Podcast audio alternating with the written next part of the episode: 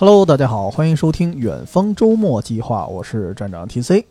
本期节目呢是港片正传的第四期了啊，这个力王下半部节目如期而至。呃，上回录完了节目，当时也有朋友在问啊，说力王这个电影的篇幅啊并不长啊，为什么还能录上下期？但是不得不说啊，就是力王他这个电影背后啊，这个原作的漫画其实篇幅还是比较长的。而且里面夹杂着大量的悬念呀，夹杂着大量这种阴谋论的东西，所以内容还是挺多的。而且咱们录到这一期，就是第二期的时候，我本期的后半段肯定也会跟别的漫画啊去做一些对比，然后会加上一些对于原版这个故事的一些彩蛋。所以也非常感谢大家能够听到现在啊，作为一个三十年的老 IP，居然还做了两期节目。当然也得提示一下啊，今天这个状态略略的不太好，略略有点感冒，浑身酸疼啊。我好像最近状态老不好了，反正现在也是强弩着聊啊，每天都在强弩。呃，闲话少提啊，咱说回这个正传啊。上回书说到，厉王离开了洪洞县啊，离开了这个国分监狱，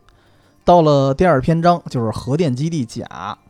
终于呢，揭开了当年电影版留下的一个悬念。哎，原来是厉王这个人呢，他到监狱是寻找自己的弟弟，这个弟弟叫纳智。但是到了甲之后啊，非常遗憾的，这个兄弟俩反目了。为什么？因为这个纳智魔化了，黑化了啊。所以为了阻止魔化的纳智去毁灭世界，哎，无奈之下呢，厉王就大义灭亲了。但是在这个战斗的过程中啊，他们发现一个事儿。而这个事儿呢，可以说引发了今天节目的接下来继续聊的一个线索，就是说这哥俩只要这拳头一对对碰，啊，不是台风呢，就是海啸。这厉王当时也纳闷了，说我们哥俩到底是个什么玩意儿啊？是是个无线座充还是什么呀？一碰，好家伙，就嘎嘎充电。然而啊，这个纳智仿佛呢知道那么一奶奶的真相，于是他临死前就说啊，说。咱哥俩降生呢是有特殊的目的的，很可能就是那个有一个神秘组织要推行神之计划的一环。但是神之计划我们知道，它是为了引发世界末日，但是他要做这件事儿的一个前因后果，包括这个组织到底是什么，这个纳智没有说。纳智只是告诉厉王呢，你现在去东京，到我们亲生母亲的墓前那儿呢，有你要的真相。啊，说完了就咯儿一下就就就就死过去了。于是我们今天就聊到了漫画版的第三个篇章，就是东京篇。说厉王啊回到了东京，为什么要说回呢？因为这个厉王他冒险的始发站其实就是东京。在这儿啊，其实也揭示了厉王的一段身世。这个厉王和纳智最开始是孤儿，这个设定大家已经知道了啊。但是亲生父亲呢不明。母亲呢，说是被处刑啊，已经处死了。后来呢，厉王大概是在漫画里啊，我看样子像是十岁左右，然后被一个富商呢给收养了，就是如今这个养父。但是养父没有收养纳智，这个纳智后来去了哪儿？就中途去了哪儿不知道，估计就是四处流浪吧。而这个收养厉王的这一家的人啊，以及这个厉王的亲生母亲的墓呢，全都是在东京。当年厉王出发去国分监狱之前呢，最开始也是住在东京，所以说嘛，厉王的冒险的始发站本身就是东京，所以折腾这么一圈啊，到了第三站，实际上他是回到东京。但是所谓这个回来啊，就是回的有点慢，就是你不知道厉王是怎么回来的，是蠕动着回来还是怎么回来的啊？等到了这个他从甲回到东京的时候。已经是在上次那个核爆事件的一年之后了，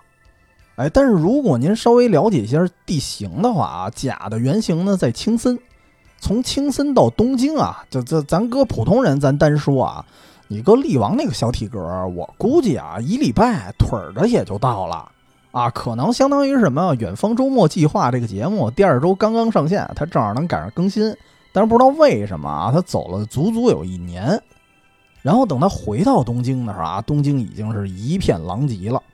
为什么一片狼藉呢？是因为上一集在纳智临死前啊，他除了引发甲那个地区的核爆，还同时呢用一个远程的方法，就有点心灵感应似的那种方法啊，在东京引发了一场大地震。这儿其实也能足够的说明这个纳智的实力到底有多强了。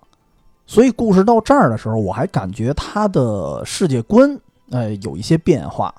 如果说漫画的最开头啊，还是那种近未来，哎，甭管东京还是什么样，它顶多是有一点经济大萧条啊，有一点落魄的那么一状态。但是到这儿的时候呢，整个东京已经变成了有点北斗神拳似的那种世界了，就后启示录风格。整个城市啊，到处都是废墟。除了废墟以外呢，人类也被硬生生的分成了不同的阶级。就如果您是一个普通人啊，就像咱这普通白领啊，或者说更惨一点，穷人，就越发的活得非常的艰难。基本上他们全都得活在贫民窟。那么什么人会得得利呢？那就是有势力啊，或者说有战斗力的那帮偏黑社会。哎，然后他们那一疙瘩的人可以说是更加的猖獗。在这个众多的黑恶势力里啊，有一个人对于力王的归来呢，属于是又期待啊，又有点怕。这个人叫水口，就是日本黑社会水口组组长啊，不是山口组组长，是一杜撰的人物。这个水口呢，跟力王可是颇有渊源。啊，他曾经受组织之命，也就是那个推行神之计划那个神秘组织，针对力王啊干了两件事儿。一个呢，就是想办法让收养力王的这个养父，他们那个富商那一家子啊倾家荡产。具体用了什么方法呢？故事里没说，但是从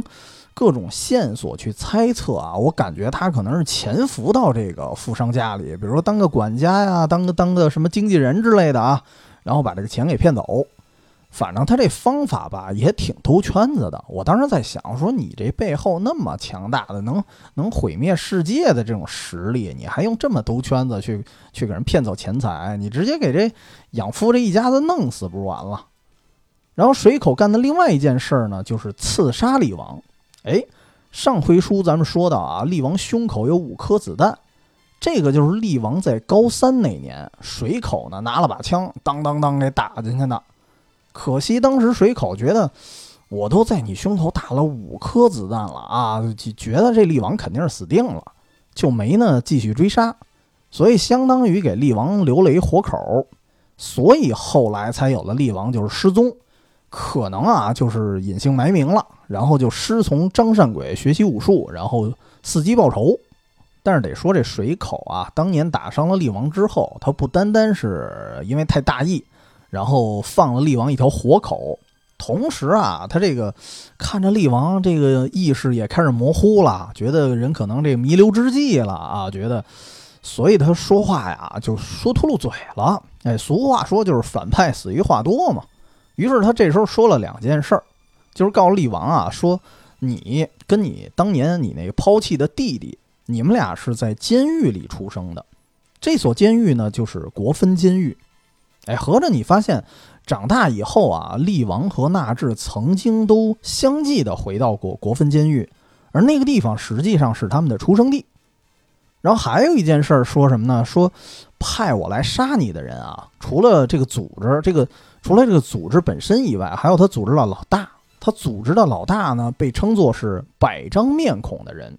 啊，听着反而神乎其神的，你不知道他是不是致敬什么怪怪人二面相啊之类的啊。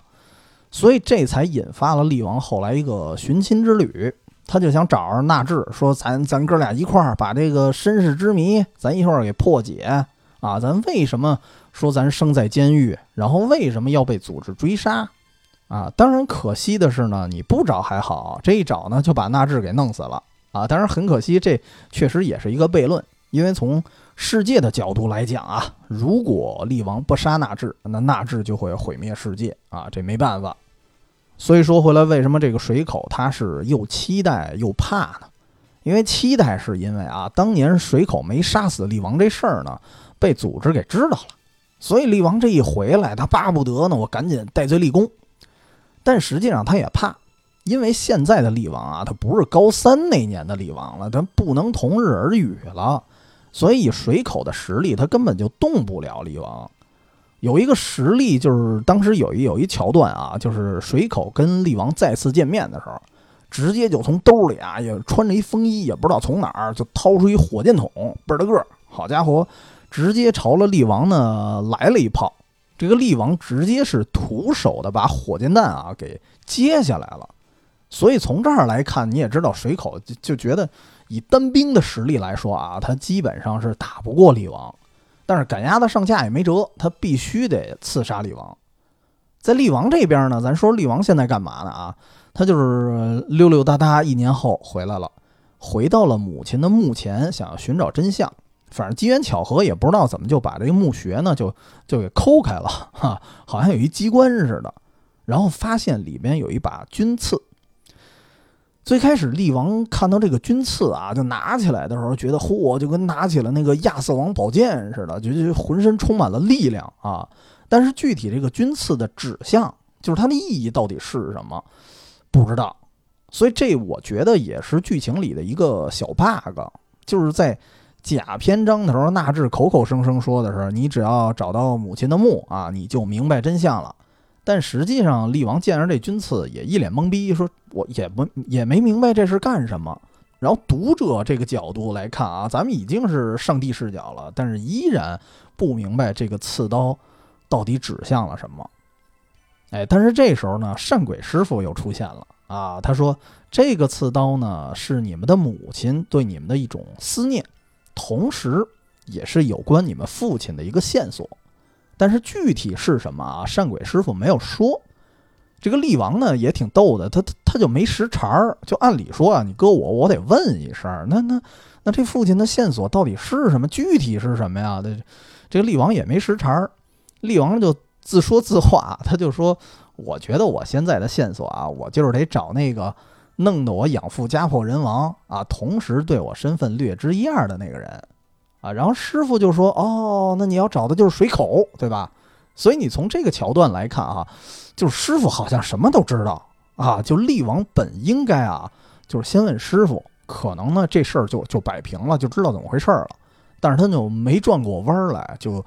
就闷着头啊，就得找水口复仇啊。当然，确实是也是被你可以理解，就是被这个仇恨冲昏了头脑。所以这个厉王呢，时隔几年后。”啊，其实准确来说，应该是三年后，就是高三之后，他失踪了两年还是三年来，我忘了啊。然后哦，对，加上甲回来溜达回来用了一年，可以说可能是四年多啊。反反正也没多久，相当于他的年龄应该依然是二郎当岁。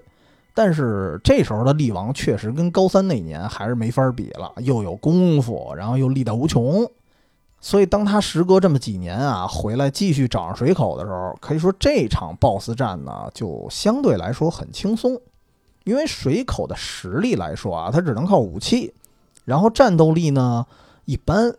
就算起来啊，咱们这么说，如果他算是一个黑道中人，顶天了的战力，也就相当于如龙里那同生一马，但依然是一个人类。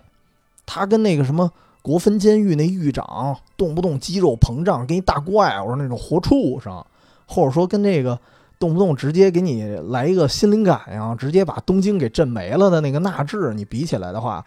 这个就天差地别了。所以水口面对厉王的时候，基本上是毫无抵抗力，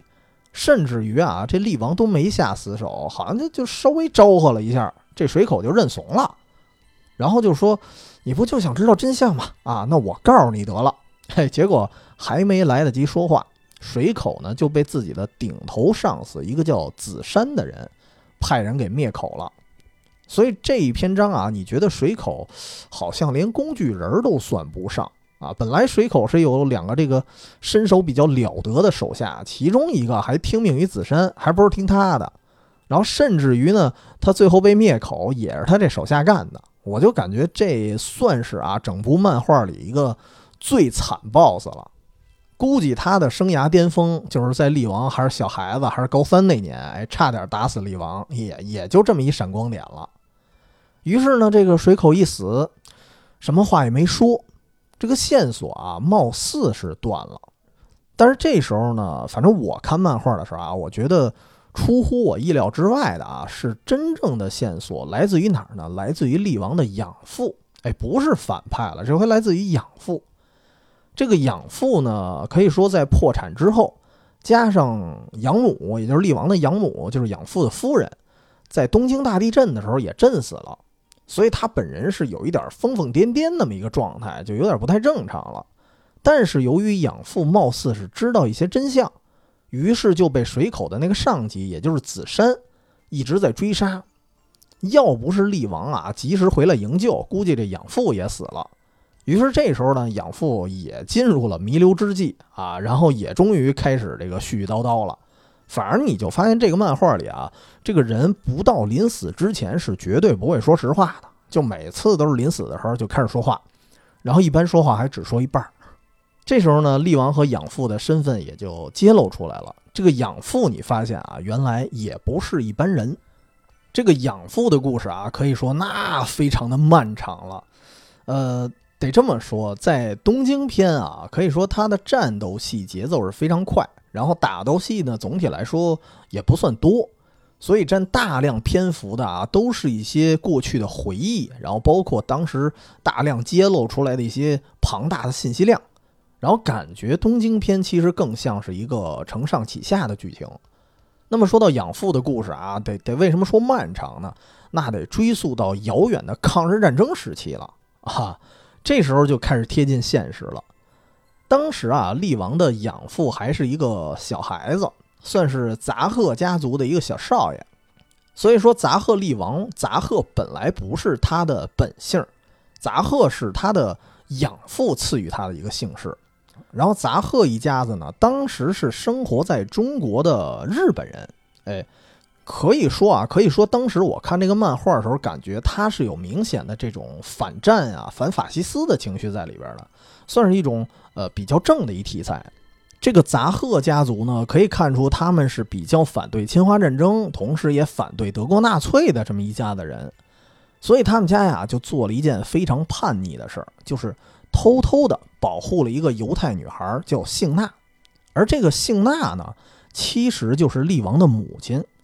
所以你发现啊，其实厉王的养父和厉王的生母啊，他们俩小时候就认识了，甚至这个养父一度啊还暗恋过厉王的生母啊，反正也够乱的。那么至于杂贺家族这事儿啊，就是保护犹太人这事儿，在历史上就真实的历史上啊，曾经发生过类似的。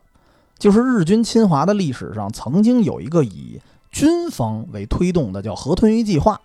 就是为了亲善和保护留在中国的犹太人，从而呢让日本的军方获得犹太人的一些什么经济支持啊，或者各种支持。虽然在漫画里呢对这件事儿也略有提及，但是感觉杂贺家族啊跟他们这河豚鱼计划这帮人还不太一样。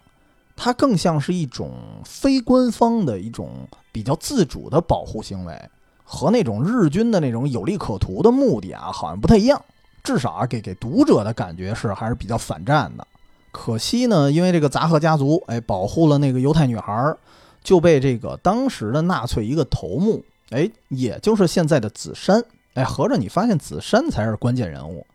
就被这个子山啊给逮着了。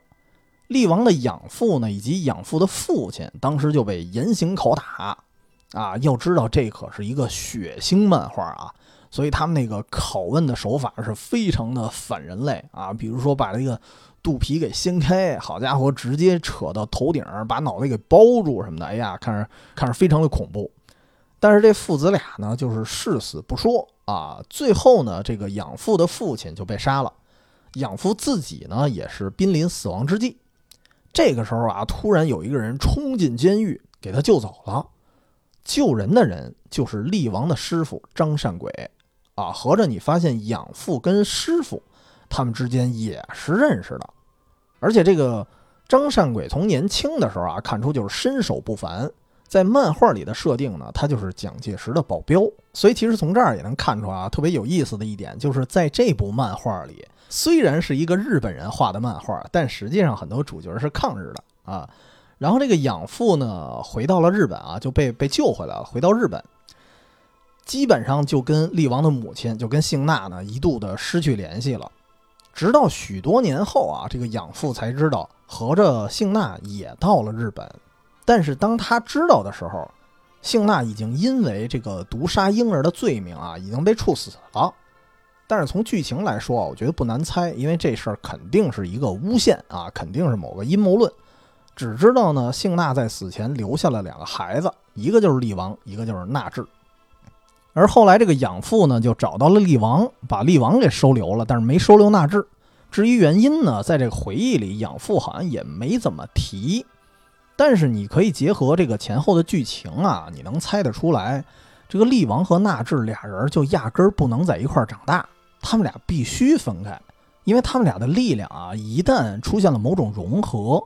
那就一定会带来某种这个毁天灭地的这种灾难。那现在养父的身份和母亲的身份大概知道了。那么至于厉王的亲生父亲又是谁呢？还是没搞明白。养父呢，只是说了一句话，说那个子山，哎，子山可能知道这事儿，那所以就变成了一个线索的接力棒。接下来啊，厉王就奔着唯一的线索就去找了。这唯一的线索，那就是剩下这个水口那顶头上司了，就是子山。那么从这儿开始呢，故事又进行到下一个篇章，就是第四章“不老宫篇”。为什么叫不老宫？是紫山的一个居住地。这个名字啊，其实也挺符合它的属性的。因为当养父还是小孩子，还被审问的时候，那时候紫山呢就已经是一个成年人了，是一个军官。但是很多年后啊，到现在的剧情年之后，养父都已经老了，你发现紫山呢还长那样。就是看起来比养父还年轻，所以他是非常适合住在不老宫这么一个地方的一个人设。那么对于不老宫篇啊，我觉得这个篇章咱就简短截说，因为这个章节我觉得对于厉王整体的身世的揭秘啊，并不算多。你感觉这就是一个连续的 BOSS 战了啊，战斗戏非常的密集。我觉得这个章节呢，很可能是在弥补就是东京篇战斗戏上的一些不足。所以这一段啊，按照剧情来说，确实也是厉王来这儿主要是为了复仇。因为对于身份的秘密啊，其实也揭示不了太多了。因为真正让厉王比较好奇的事儿啊，就是自己的亲生父亲到底是谁。只不过呢，在不老宫篇这个组织到底是一什么组织啊，终于有所揭晓了。咱们先说不老宫啊，得说不老宫这地儿。在漫画里没有刻意的说这是在哪哪哪儿，是在青森啊，还是在什么地方？能看出肯定不是在日本，但是在哪儿呢？它有一个画面的描述啊。这个只要比如说，只要您看过什么《夺宝奇兵三》呀，看过一些冒险片儿，可能会见过这个地方。它就是约旦的佩特拉古城遗址，就是在俩峡谷中间儿。然后这个宫殿呢，是在山谷那个墙壁上凿出来的。如今现在也是一个，我估计对于国际的旅游来说，也是一网红打卡地了。只不过它呢，设定这个地方作为一个新篇章的主要地址啊，我觉得宗教意味明显啊越来越浓了。最开始这个漫画，你觉得跟宗教相关的，无非就是厉王和这个纳智手上有俩图案，对吧？然后这个图案呢，画的还不老稳定的，还老变。但是到现在呢，你能看出厉王呢有犹太的血统。然后这个不老宫呢，又在约旦的古代遗址，就觉得这个剧情啊，开始更多的往宗教方向去引导了。而这个紫山呢，就是租制，刚才咱们一直在说的神秘租制的主理人啊，不能说是老大，你可以给他理解为总经理，因为他上面另有其人。在这里很快就说了，更上层的那个人叫无界，无界才是真正的老大。说白了啊，紫山就是这个组织的一工头，主要负责这个推进干活的。然后这个组织是什么呢？也稍微揭露了一下。哎，它还真是一个类似于宗教的团体，连名字都能看得出来，叫衔尾蛇。我觉得咱听节目啊，如果您是熟悉一些宗教知识，或者说哪怕不熟悉啊，哪怕是看过《钢之炼金术师》的朋友，可能也会了解说这衔尾蛇到底长什么样，对吧？它的外形啊。就是它这个 logo 应该说就是一个蛇环成了一圈儿，用自己的嘴咬着自己的尾巴这么一个造型，它是一种宗教符号，本身呢也有多重的含义。关于百度百科这种能查到的东西啊，咱就不说太多了，咱就说说跟这个漫画相关的。可以说，衔尾蛇这个标记啊，在炼金术的领域，它的含义比较贴近什么永生啊、再生的这种概念。所以你发现，像什么《钢之炼金术师》里那些人造人啊，因为他们是再生出来的人类嘛，而且他们的年龄也是永生，所以他们的身上都有一个衔尾蛇的这么一个纹身。而力王这个漫画呢，衔尾蛇组织的含义也是比较贴近炼金术的这么一个含义。就是这个组织的主理人，你就能看得出来，就是这个紫杉，他本身也是类似于这个永恒的生命。你看他抗战时期的时候，他就是三十多岁，然后到了二零零几年的时候，你感觉他外貌好像还那样，还是三十多岁啊。但是啊，得解释一下，他他不是真的不老，就是紫杉的外貌可能靠的是什么拉皮儿啊，什么什么玻尿酸啊保养出来的啊，因为他的身体其实已经是趋于腐朽了。主要还是靠机器维持。我为什么要提到他的身体是机器啊？因为当我看到他那个身体的外形的时候，我发现这完全就是在致敬《铁甲威龙》，就是完全在致敬《机械战警》，一模一样。而这个衔尾蛇组织里呢，哎，确实也还有人造人的概念。就是在这里还有一个反派呢，是衔尾蛇组织造出来的一个跟力王一模一样的一个复制品。这个人叫恶王。能力基本上一样，长相呢也一样，只不过身材是力王的两倍那么大。所以你看出，在至少在力王这里啊，以衔尾蛇来代表人造人这个概念，比钢炼那还真是早多了。然后到这个篇章啊，就是力王就一路开始过关斩将，然后打败了恶王，然后又打倒了紫杉两个手下，还还挺厉害的两个马仔，然后还打倒了一个就是长相类似于。就是蝙蝠侠哥谭市小丑的那么一个造型的人，然后一路打到了紫杉面前啊，然后到最后呢，紫杉基本上也是被力王一拳就打坏脑子了啊，就就疯掉了。所以紫杉呢也没交代什么 啊，所以要么说这个章节他什么都没说呢，因为直接这个紫杉就就就脑子就疯掉了。只不过呢，这次旅程哎有一个老熟人归来。这人是谁呢？这人就是厉王的弟弟纳智。说纳智为什么会出现啊？是因为在甲篇章结束之后，纳智虽然死了，但是他的脑袋被组织的人就带走了啊，然后就放到了不老宫。因为组织的人就猜到啊，力王有一天一定会到这儿来复仇，所以提前呢就把纳智的脑袋放在这儿，然后想借助这个纳智的头颅啊。再次跟力王的力量进行一种融合，然后再次执行这个毁灭世界的计划。但是要说这个时候的纳智啊，虽然就剩一颗头了，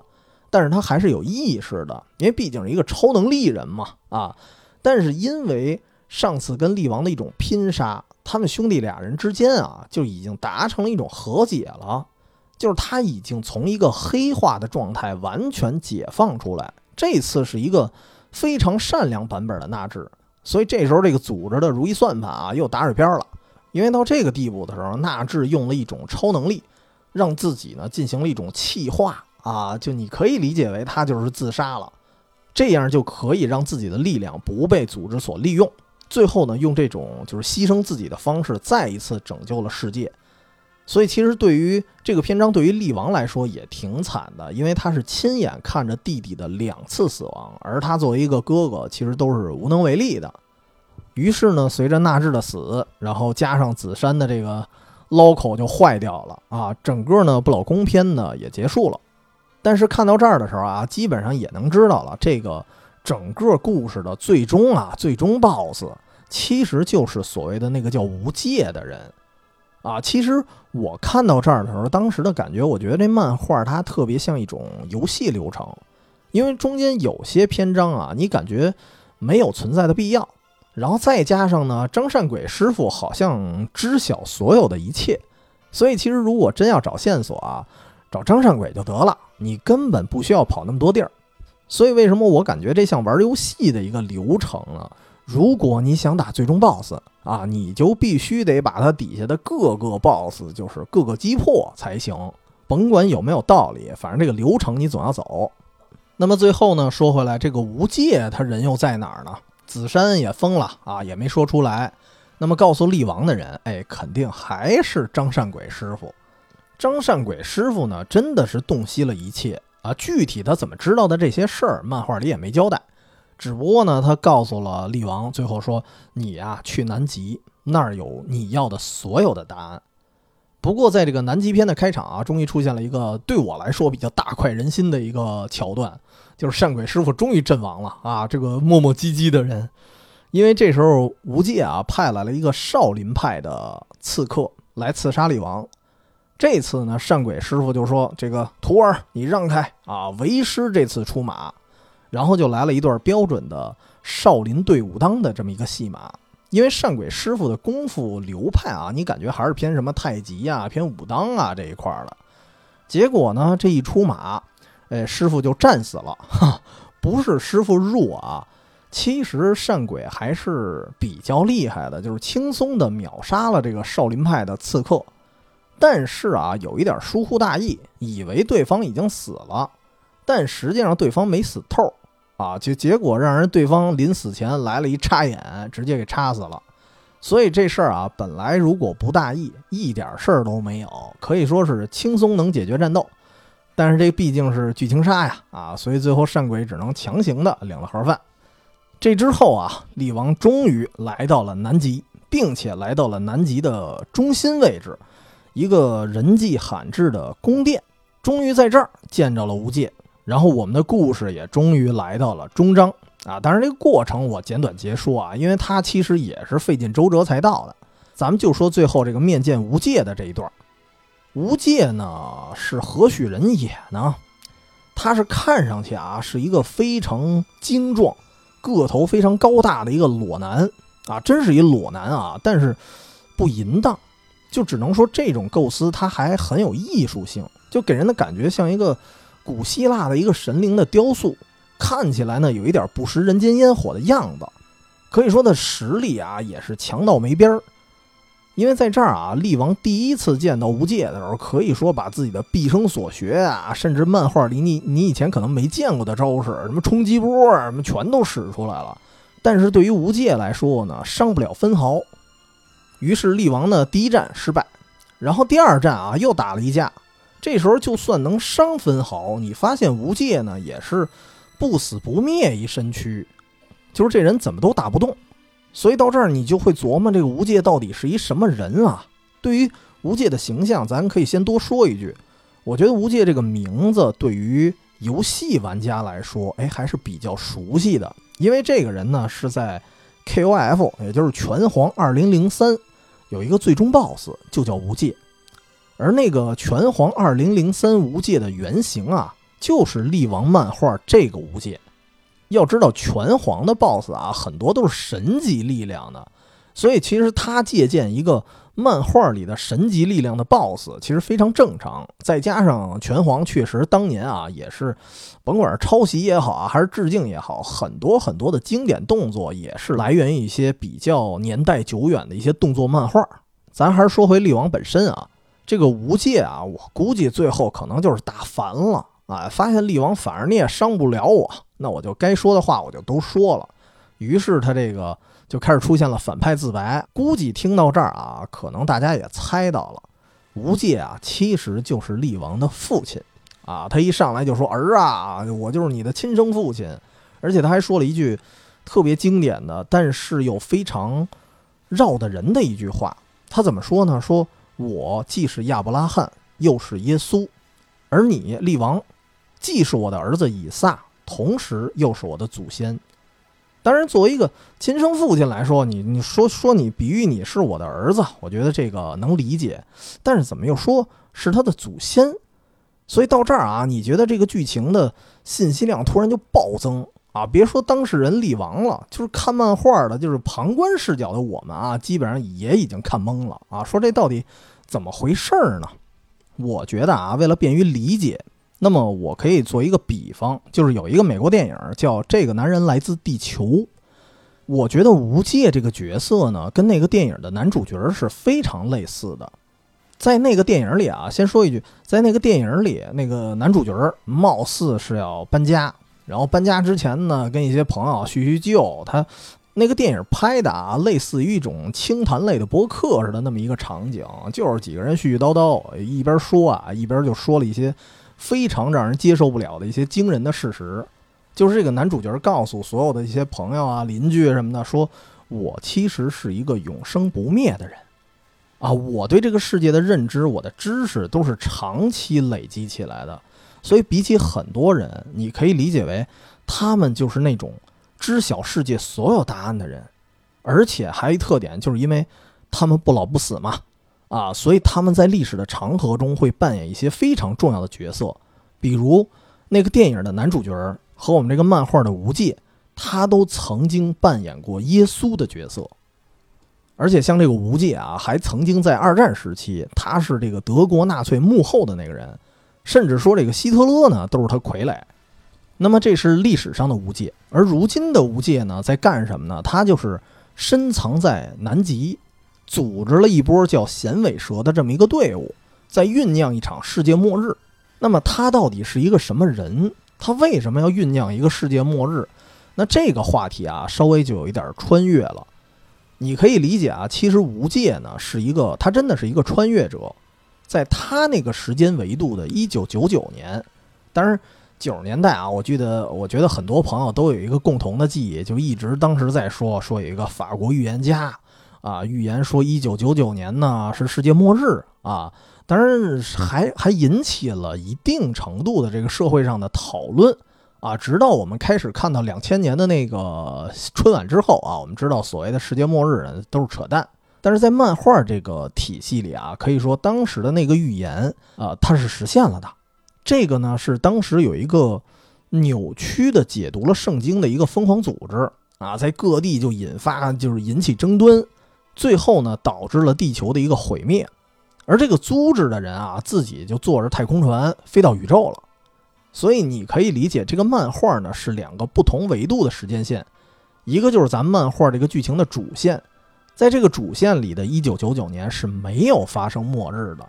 只不过后来就发生了一些局部性的灾难，什么核爆炸呀，什么东京大地震什么的，但是全球化的灾难是没有发生的。但是另外一个时间维度就是无界他经历过的那个时候是一九九九年发生了末日，但是得说一句啊，就是在无界那个时间维度里毁灭了世界的组织，跟如今呢无界带领的这个衔尾蛇组织，它不是一拨人，你可以理解为就是无界后组织了一帮人要继承先前那个组织的遗志。那这个组织为什么误读了圣经？然后他们为什么要毁灭世界呢？就是他们觉得啊。说这个世界只要一旦毁灭了啊，那就符合了神想要解救苍生的这么一个思想，对吧？你想啊，人都死光了，那痛苦就消失了，所以他们认为神呢就会出现。所以无论是先前的那个组织，还是说漫画主线的衔尾蛇，他们施行的计划啊，都可以被称之为神之计划。咱们先说上一个组织，那个组织呢还不是无界领导的。因为在无界所在的那个时间维度的1999年啊，无界自己还没出生呢，而那个宗教组织当时没有给出名字，只不过就知道这个组织呢非常的疯狂啊，然后势力也非常的庞大，然后就引发各地的勾心斗角，引发了一场这个核战争。核战争之后呢，就就相当于世界末日了，发现这个神啊也没有降临。这个组织呢，只能逃到了宇宙啊，只能坐这个太空船里，到处就各种飘荡。但是对于他们来说，这个生活用品呀，包括资源呀，甚至他们这个人种，因为他们只有一千多人到了宇宙，他们人种的这种生殖能力很可能在一点一点退化，所以他们所面对的所有资源啊，可能终归是有限的。其实这一点跟我觉得跟《三体》那个星舰地球那个体系是一样的。就是当他们逃离了地球，然后当他们漫无目的的飘荡的时候，最重要的就是这个资源到底能撑多久，这玩意儿就不好说。所以无奈之下啊，这个组织就开始一边在宇宙里生活呢，一边就继续搞科研啊。他们可能比这个星舰地球的那帮人稍微还能个点儿啊，就是在搞科研。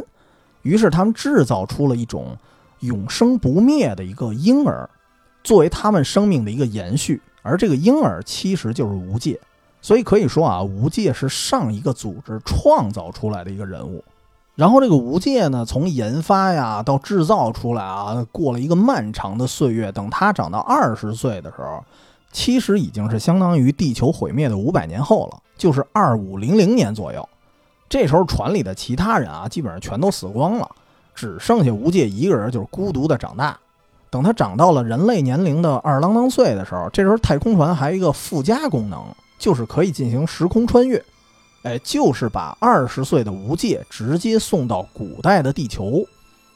目的呢是让无界回到地球，再一次推进世界末日。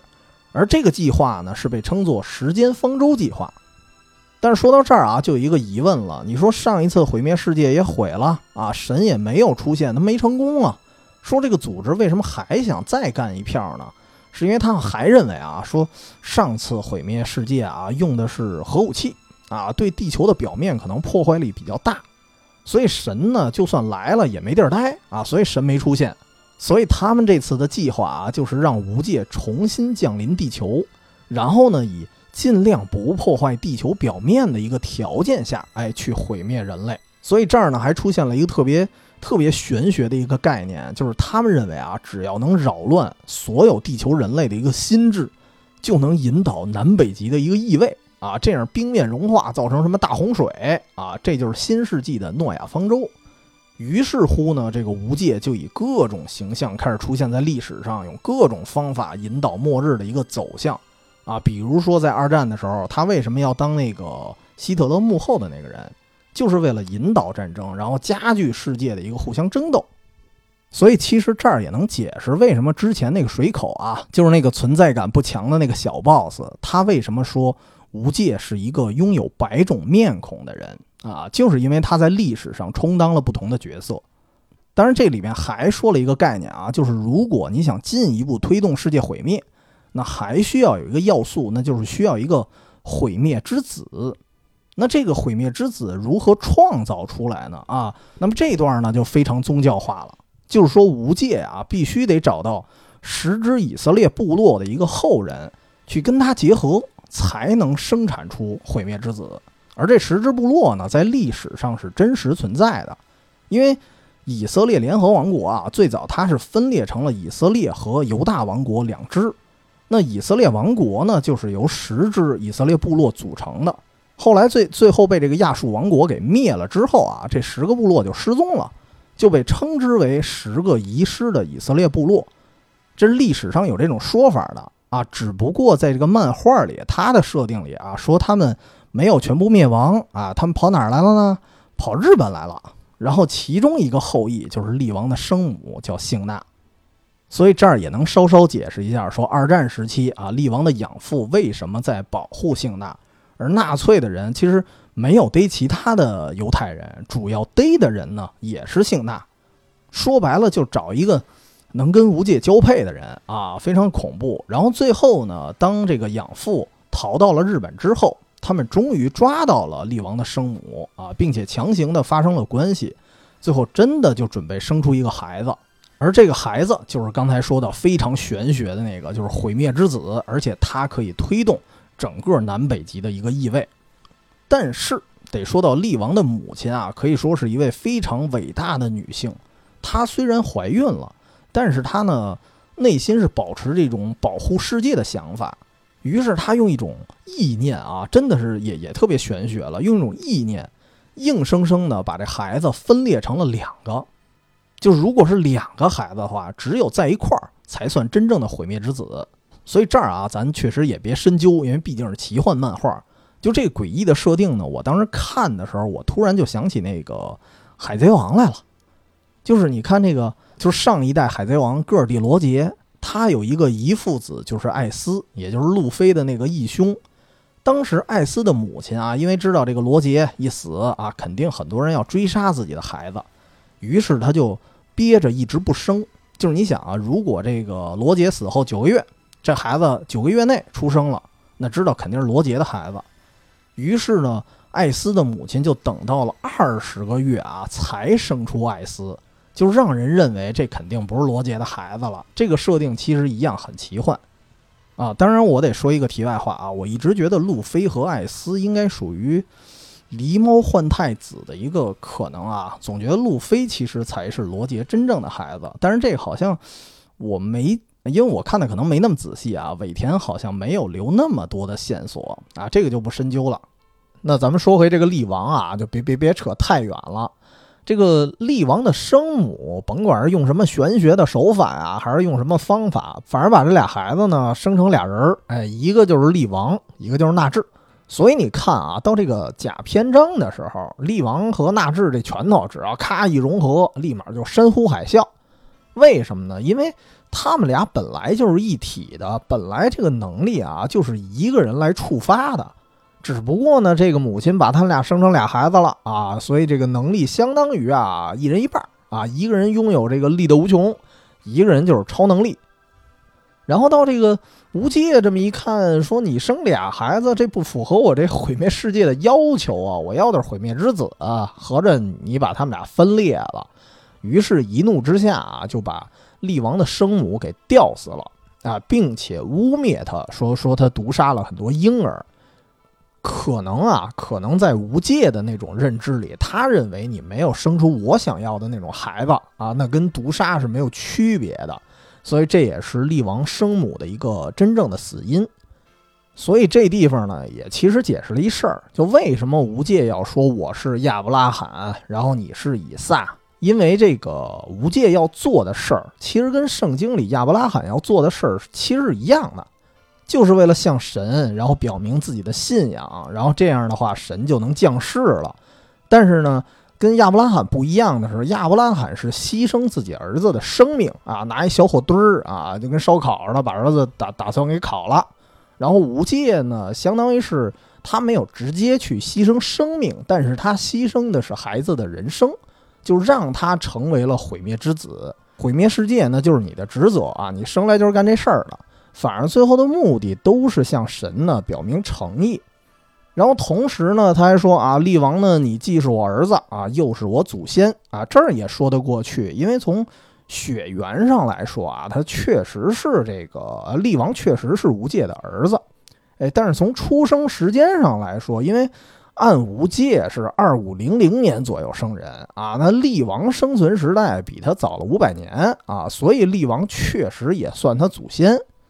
就反正这算一个时间悖论吧，就跟那个终结者似的，对吧？从未来派过来一人，然后然后保护那个约翰康纳他老娘，结果这个人跟跟约翰康纳他老娘生出了约翰康纳啊，也就是说那个人不穿越的话，还没有约翰康纳呢。反正就，哎，也也挺乱的。那么咱们说啊，到了这个南极篇。以这个无界的说法，就是我再次呢召唤力王，我再次把你叫过来。其实他是有预谋的，他知道力王总有一天会到南极这儿来找他，所以他再次的把力王吸引来的目的，就是说我还是要借助你的力量，我要让你助我一臂之力去毁灭世界。然后这个呢，就是我代表神去展现爱的一种方式。所以其实他还是保持着。他那个时间线就是那个疯狂组织的一个想法，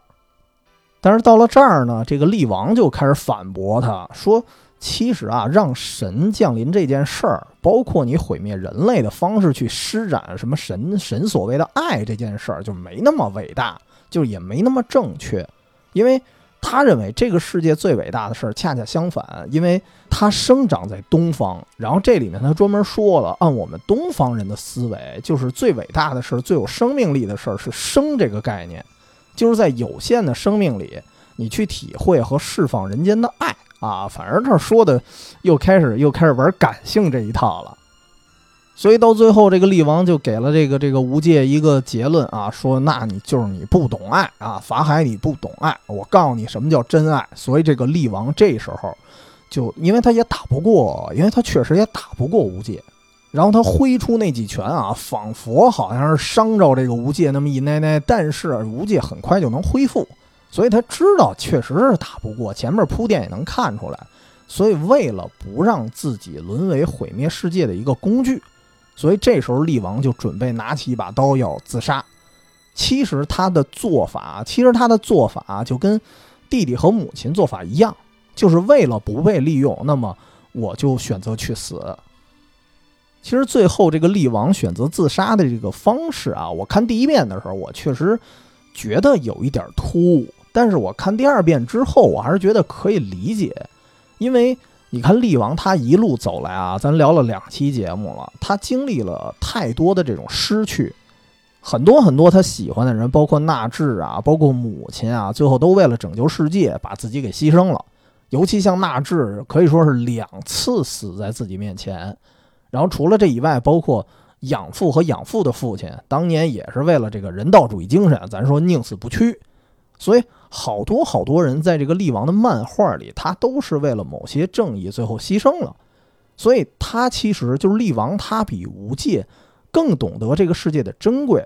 所以我我也猜啊，我说这个张善鬼为什么一直那么磨叽，就为什么一直不告诉他该去哪儿，而且还老交代他各种什么什么支线任务。我觉得唯一可能的理由啊，就是一方面就是让他去磨砺武功，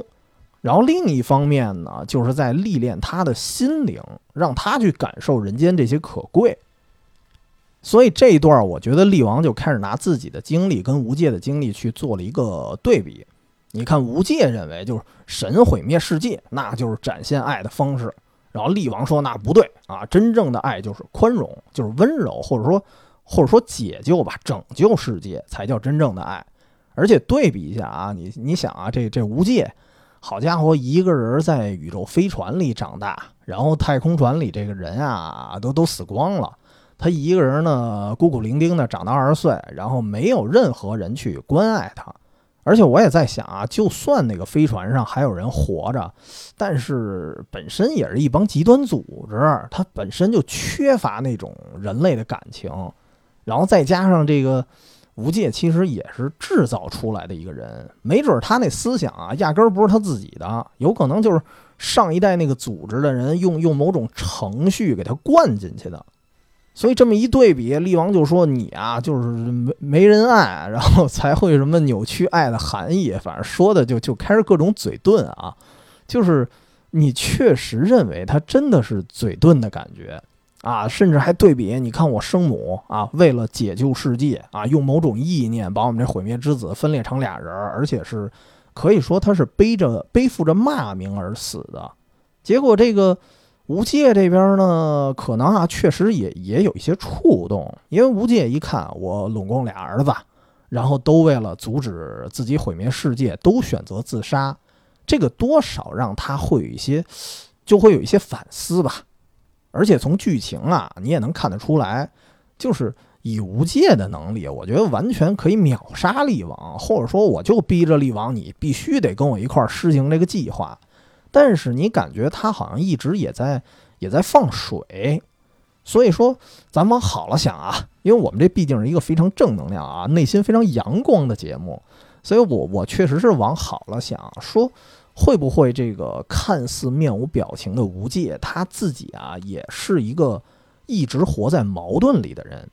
这就跟好多作品啊都有这样的，就比比比方说什么那名侦探柯南。就是那许多犯罪分子啊，就必须得在这个毛利小五郎面前啊，在他面前杀人啊！我明知道你是名侦探，我还得在你面前杀人，为什么？因为他希望毛利可以阻止他，或者说，哪怕你阻止不了我，然后最后呢，你能发现我是真凶，能够制裁我，就是他的内心是有罪的。而无界自己呢，他原本其实他就算一个。他不算一个有独立人格的人，他就是一个上一个组织的一个残念。但是他毕竟经历了很多很多的时期呀，可能活了几百年了，活活了这么一段时间了，他见过很多的悲欢离合，也见过很多哎呦还敢反抗我的人。其实，所以他可能啊，这个思想多多少少会受到一些这个改观。啊，而且据说啊，他自己也说，其实他也是爱过厉王的母亲的。其实这个吧，也有点像那个这个男人来自地球，因为那个男的虽然他活了几百年或者上千年，但是他内心里可能还是深爱的就那么几个人，所以也并不是说他活得太久了就活麻木了，见谁都没感觉了，也不是这样。所以最后啊，这个无界呢选择就是我不杀厉王了。啊，反而呢，在厉王的刀下就是溘然长逝啊，算是呢无界最后就把自己的那个时间线做了一个了结。所以反正反正甭管怎么说吧，厉王最后也算是嘴嘴遁成功了啊。但是这儿也稍微提到一下，就之前一直说厉王母亲留下一把刺刀啊，这个线索到底是什么呢？最后你发现啊，合着这个刀啊，它不是解密用的，是用来弑父用的。因为一开始这个吴戒啊，先先用另外一把刀，已经给自己砍头了。但是还是不死，然后就央个这个厉王说：“你必须得用那把军刺，你只有这把军刺，你才能完全的杀死我啊！”但是为什么要用那军刺，就就也没交代，反正就强行的给这个军刺加了那么一点点戏。所以这个漫画到此啊，终于结束了。你会发现，其实这个漫画给我的感觉就是，他从观念上做了一个反转。就一开始你认为这是一个近未来，或者说偏那个软科幻，然后看着看着吧，越来越多的这种宗教信息，哎，然后最后呢，又到最后的时候，哎，你发现他这个立意反倒是一个无神论，就告诉你这个，甭管你信不信神啊，甭管这个世界毁不毁灭，反正神也没出现过啊，神的这个使者呢倒是出现过，但是是无界扮装的。所以他就告诉你，这世界上好像就没有什么神啊，能感动世间的那只有爱啊，能解救世界的只有我们劳动人民。反正反正大概其这意思啊，有有有些我说的可以拔高了。总归最后说了半天这个宗教系统，最后还是告诉你就就无神论。那么这个漫画的故事流程啊，我们总算是梳理完了。但是也得说啊，就说你说这个漫画吧，按理说。叙事也挺宏大的啊，又是世界末日的，又是什么神之计划的，这个立意呢？我觉得至少比类似的近似的这种漫画，比《北斗神拳》它探讨的可能更拔高一点。然后另外呢，你看它战斗戏也也非常的暴力血腥啊，很有噱头感。所以为什么电影改编的电影这么多年了还让人印象深刻？那么说明它的打斗戏也是非常有噱头的。哎。但是这个漫画就是不火啊，甚至很多人其实，呃，如果不是听到这期节目，可能都不知道《力王》是漫画改编的。它为什么不火啊？当然也有它一些优缺点啊。我觉得可以，还真是拿一个类似的漫画，就是《北斗神拳》，咱可以来对比一下。那么首先说啊，《力王》这部漫画呢，是连载于1987年到1990年之间。那北斗神拳呢，是一九八三年到八八年之间，所以算起来啊，力王正好是北斗神拳的一个后辈，他俩前后脚关系。这个力王呢，虽然我没看到一些什么官方资料啊，说他是专门参考了北斗神拳，但是你看这个漫画的过程中，总觉得他肯定是做了不少参考啊，因为有很多这个设定都非常的相似，比如说啊，比如说这个世界观。都是近未来的一个场景，而且都发生过核爆，然后最后最后那个场景全都是末世，然后再说这个主角，主角很相似，然后也都是那种战战斗力爆表的肌肉男啊。当然这个相似，光说这一点相似啊，我能理解，因为热血漫的主角可能都差不多，哎，但是有很多细节你感觉有点太近似了。啊，比如说这个剑次郎和这个力王这哥俩啊，平常都爱流浪啊，然后流浪的时候呢，都爱披着一大长斗篷，然后打急眼了呢，都爱光膀子。这一光膀子呢，胸前都有几道伤疤，然后这几道伤疤呢，还都跟星象有关。然后这个剑次郎他是北斗七星嘛，然后力王一开始是五个伤痕，然后算上后来还挨了这个紫山一枪。正好打出一个六芒星，所以我觉得这几点吧，确实是非常的相似了。然后除了这以外啊，包括一些人设的这个比例，我觉得也很像。就是咱说主角啊，主角一般都比一般的这个人类啊、老百姓啊要高大那么一奶奶。比如说他可能是一米八多，但是不到一米九的样子啊。但是反派，包括反派里的小喽啰。你感觉啊，他们都是那种身材比例有点扭曲的人物。就是，如果主角啊在现实里还有这种可能，都是什么一米八、一米九的样子，那很多 BOSS 都是什么三四米高的那种大巨人。当然啊，如果你只说这个身材比例，那属于这个比较泛泛的一个设定了。但是如果你从细节上去抠，就是我我还没看的特细啊，但是我已经发现有两支反派的团体啊，你感觉基本上一毛一样。这个力王里啊，在那个紫山的一个下属部队有一个叫狼界行者的，就是一个披着狼皮的一个战斗部队。然后在北斗神拳呢，也有一波山贼叫狼牙一族。这两拨人啊，你感觉就特别相近。首先，这俩组织呢都有一共同的特点，就是他们的结构体系是一样的，都是有一个老大，然后这个底下有一帮这个小兵卒，然后老大呢都是那种个子非常高大，然后肌肉男那种角色，然后他们那些小卒呢都是身材非常非常矮小、非常迷你的那种角色，然后所有人呢都是披着狼皮，都是在手上呢弄俩爪子。然后都是那种动作非常迅捷呀，然后战斗起来都是那种，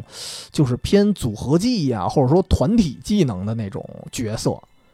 再加上可能是因为这个狼族的属性啊，他们家族感都貌似特别强的那种，所以你看这些特征吧，你就觉得有点太像了。而且还一特点啊，都挺卑鄙，然后打急眼了都得劫持人质那种。所以这些细节你去看啊，就是你很难否定说力王完全没有参考北斗，啊，当然包括包括一些打戏，当然两部漫画确实啊都是以这个血腥暴力为主。我记得上期好像说过吧，就是北斗神拳就是没有拍成写实版的那个真人版电影啊，虽然他也拍了一个，但是呢并不贴近原著。如果按原著去拍，那个血腥程度绝对不亚于力王。所以，关于这俩漫画的这个相似之处啊，咱就不深扒了。我估计，如果深扒，应该还会发现不老少的。但是还得说啊，就是力王跟北斗神拳比起来，他的打戏，我觉得就是我个人的观感啊，我觉得他的打斗戏的观赏性可能更强，因为他那个死亡的方式啊，或者说他那个营造血腥的方式，就更加的花哨，更凶残。所以其实本身啊，我觉得它的噱头感应该是更强啊，只不过就是画工上啊，对，画工又有问题了，就稍微的糙点儿。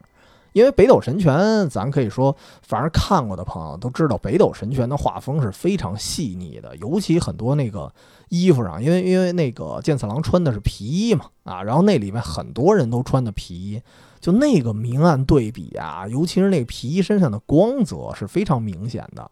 但是力王跟他相比啊，就是只能说跟他比起来，那就是简笔画水平了。哎，对，除了除了刚才说的可能是致敬的一些元素以外啊，其实他们俩还有一个相似之处，就是这两部漫画啊，都各自对很多电影进行了大量的致敬。你比如说《北斗神拳》，咱基本上都能看出来，它很大程度上是参考了《疯狂的麦克斯》。然后主角呢又是参考了李小龙，而力王啊，力王你就明显感觉力王的作者很可能就是一个电影动漫的爱好者，因为他参考的面儿啊，我觉得比北斗神拳还要广泛，而且比北斗神拳参考的还要多。就是我觉得力王，呃，这个漫画给我看一个特别好玩的地方在于什么呀？就是你一边看剧情啊，一边觉得这就是一个找彩蛋的一个过程。因为里面的彩蛋非常非常多，就比如说刚才我说到了紫杉的造型，就是他那个躯壳的造型就是铁甲威龙，就是 Morphi 一模一样。而且他这个漫画里面说致敬铁甲威龙的地儿不止一处，比如说这个南极篇刚开始的时候，无界还派出了四个手下叫天启四骑士，然后他们那个坐骑啊，实际上就是铁甲威龙里的 ED 二零九。也是那反关节机器人，只不过他给稍微画的时候改了一下，改成了四条腿儿，但实际上就是那 ED 二零九那个造型。还有之前说那个紫杉手下有一个长得特别像哥谭市小丑的那个造型的一个人，那个我觉得应该也是在参考杰克尼克尔森那版本的小丑，因为那版蝙蝠侠啊，正好也是一九八九年上的。所以那时候力王正好画了一半儿，哎，画了一半儿可能就给参考过来了。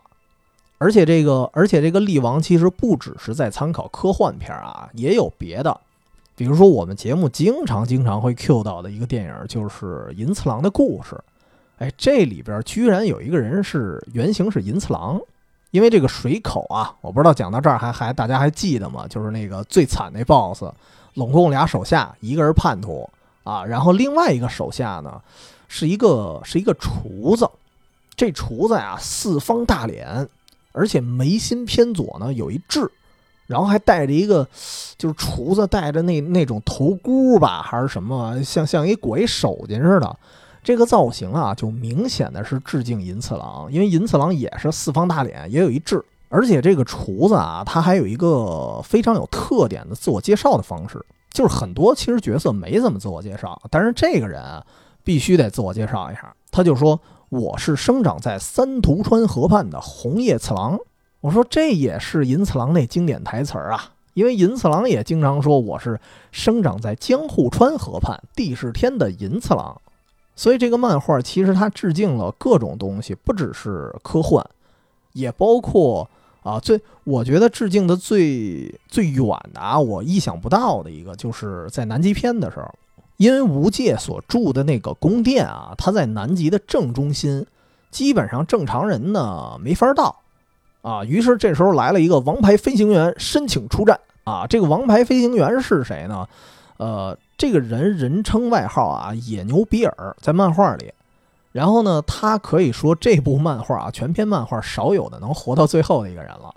野牛比尔他的外形呢，首先他是飞行员的身份，然后他戴着一个那个那个，就是有点像那个牛仔帽，然后系着一领带还是什么的。然后他性格也比较狂放不羁。这个人模仿的是什么呢？这其实就是特种部队。《G.I. 教》里的一个角色就是狂牛比尔，名字也一样，一个野牛比尔，一个狂牛比尔。因为我为什么对这角色特别熟，是因为我还留着这玩具呢。狂牛比尔是孩之宝在一九八三年他创造的一个非常老的形象了。当然，狂牛比尔也有自己的原型啊，但是只能说力王这个野牛比尔，他的原型应该就是特种部队里这位了。而且狂牛比尔在《G.I. 教》里本身也是一个王牌飞行员，所以当时我看《力王》的时候，我真是感觉他网罗了什么好莱坞啊，或者说动画呀，或者说日本本土电影各个领域的经典形象了。就是每次看到这些形象的时候，你就感觉挖掘到了一个八十年代甚至更早的一个小彩蛋，所以这种惊喜感，我觉得也不错。所以咱说这么多啊，您看这个力王跟北斗神拳一对比，这个劣势肯定是有的啊，画质上呢也差点意思，但是很多地方呢也确实有超越北斗的一些地方，我觉得啊，但是这个漫画呢依旧是不火，哎，所以说为什么呢？呃，我觉得啊，是因为这个漫画有一些非常非常核心的缺陷，就导致这个漫画啊，就是让你的感觉就。太像一个半成品了，就是你要火，怎么也得像北斗神拳是一个是一个完整的一个完结吧。然后这个力王，你看着半天，好多好多设定就是给你设定了一半儿。比如说啊，比如说这里还有一个组织，除了衔尾蛇，还有那那个上上一个时间线的那个组织之外，还有一个组织呢，叫狼基努斯，哎，就是刺伤耶稣的那把矛。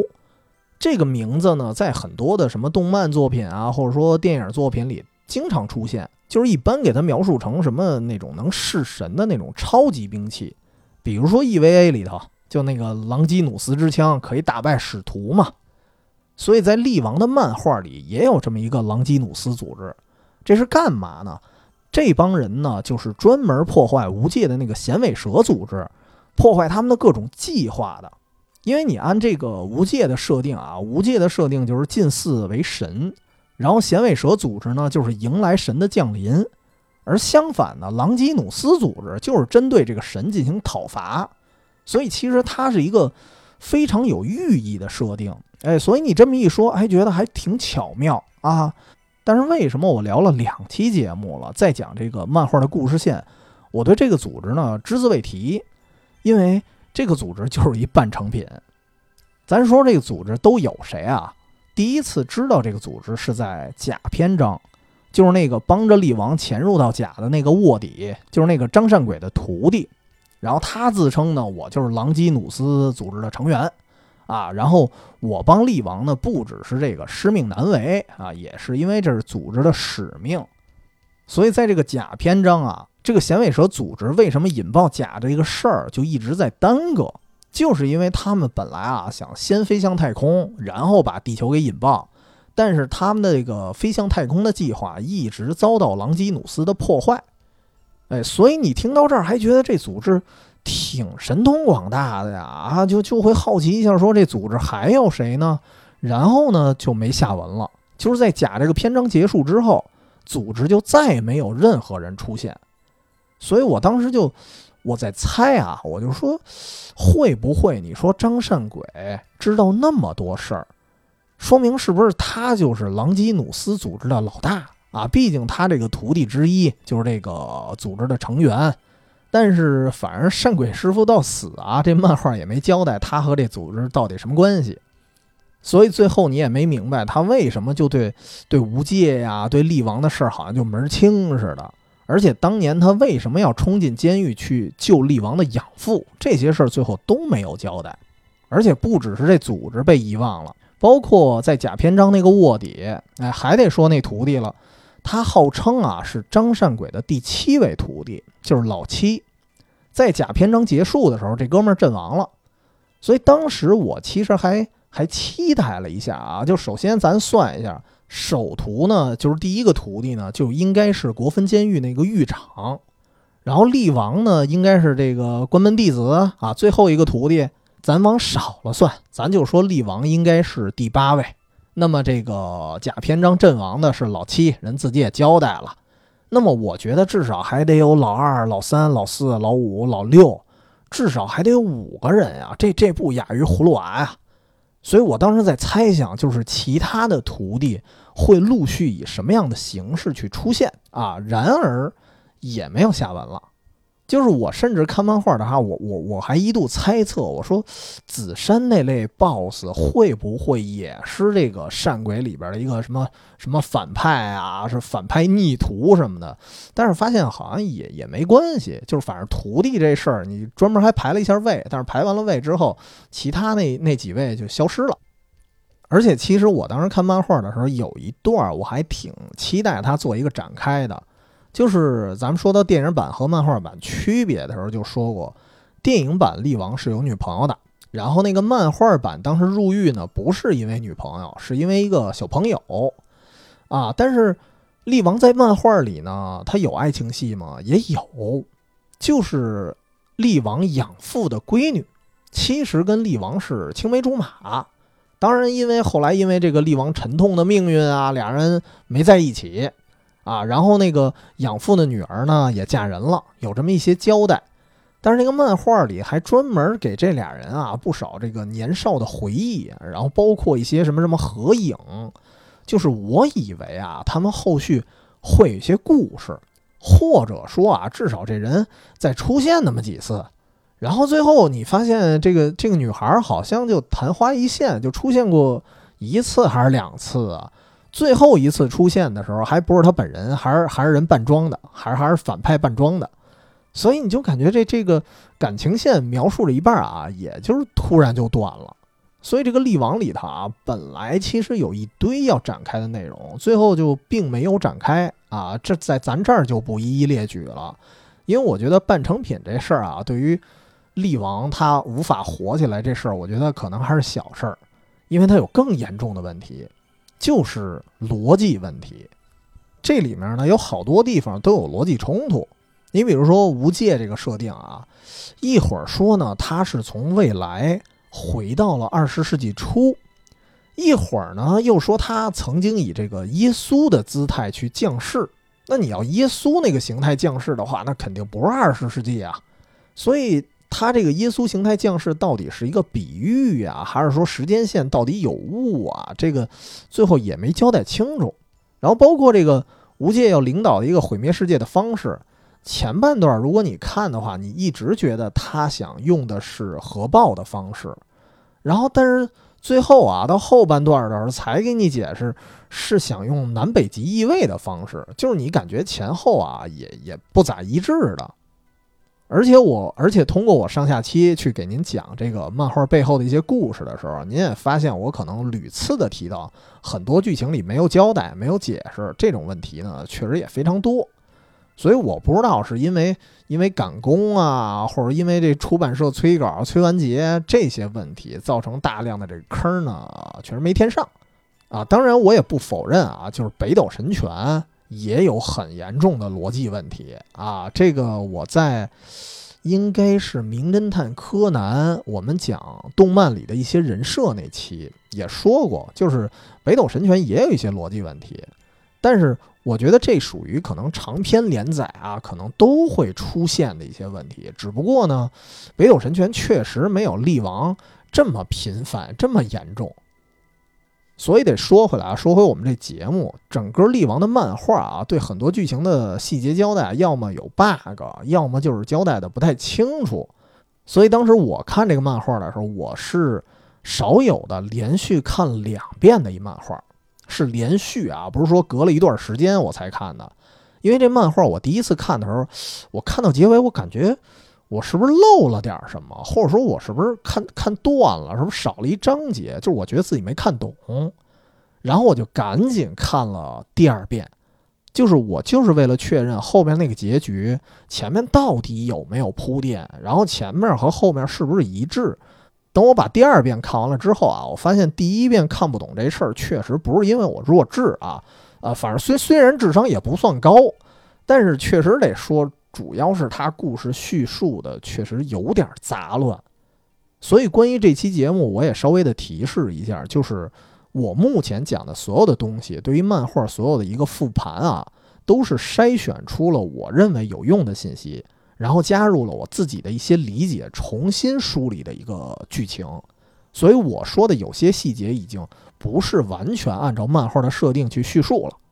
因为如果啊，我如果死板的完全按照那漫画去转述给您，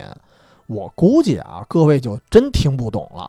所以我今天讲这个剧情，我但愿啊，但愿大家还比较能听懂。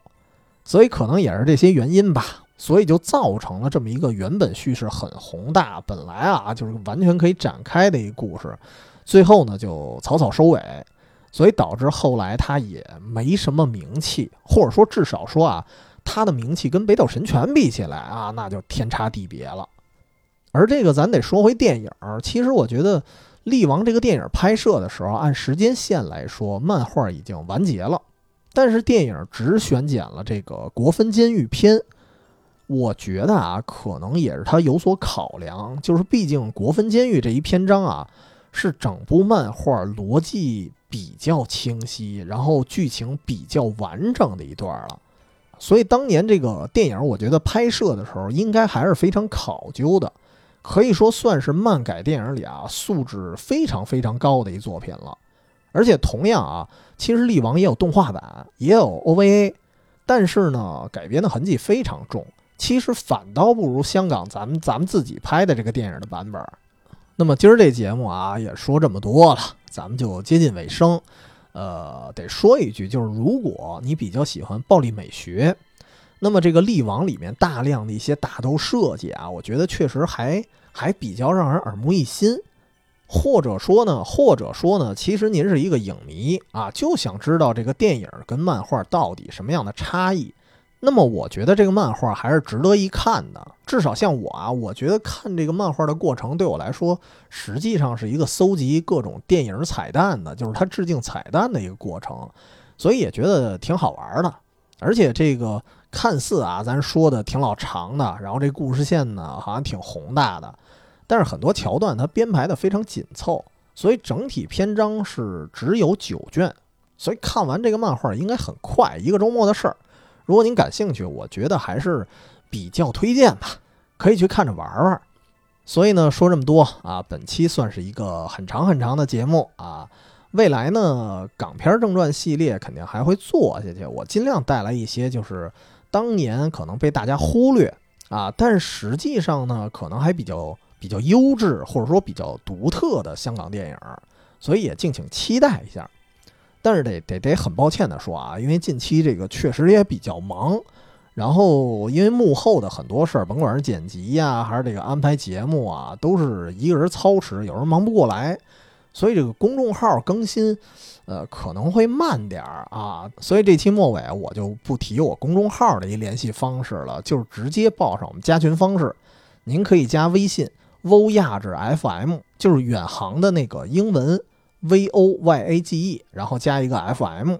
我呢会拉您入群，因为我们也想听听各位的各种渴望，就是说说，哎，您心目中有哪些认为啊好作品，但是又比较冷门的，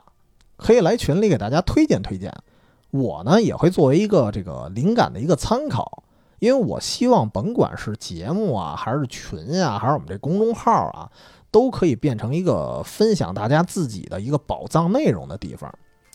那么聊这么多啊，我们本期节目就说到这儿。如果您觉得我们这今儿这节目听着还挺好玩的啊，那也不用打个赏，就点个赞就 OK 了。那大家周末愉快，我们下期再见。